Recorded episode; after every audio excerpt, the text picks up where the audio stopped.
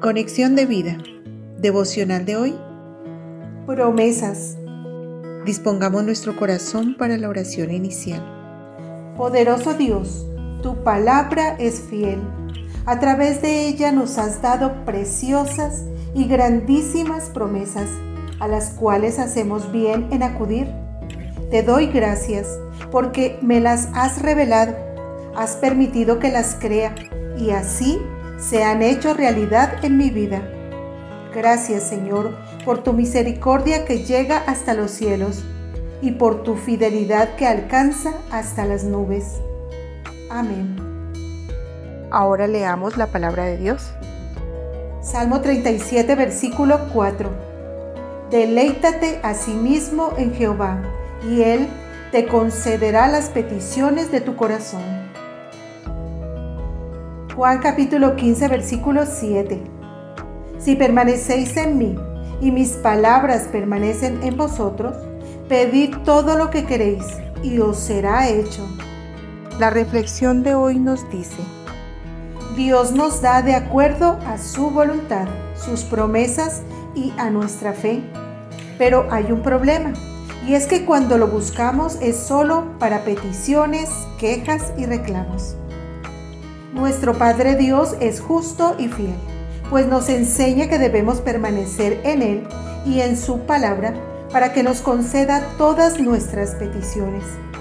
Si nosotros permanecemos en constante comunión con Él, cada día lo conoceremos más y así pediremos conforme a su voluntad. Por el contrario, si hacemos de nuestra comunicación con Él un sacrificio, un rito, o algo que hacemos solo cuando asistimos a la iglesia, se cumplirá lo que dice su palabra en Santiago 4.3. Pedís y no recibís, porque pedís mal para gastar en vuestros deleites. Nuestro Padre Dios quiere enseñarnos hoy que estar en su presencia, buscarlo cada día, al levantarnos y al acostarnos, debe ser para nosotros un deleite un gozo, un descanso. Son muchas las promesas que nos hace si lo reconocemos en nuestra vida, si lo ponemos en primer lugar, si nos humillamos delante de Él, si aceptamos su voluntad.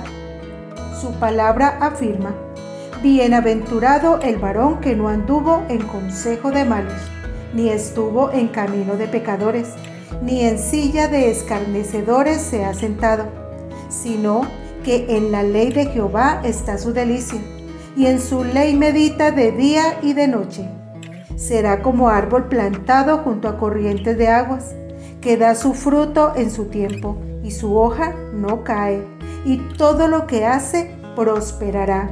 Salmo 1, versículos 1 al 3. Cuando nosotros ponemos todo en manos de Dios y a través de la oración le pedimos que intervenga en cada aspecto y momento de nuestra vida.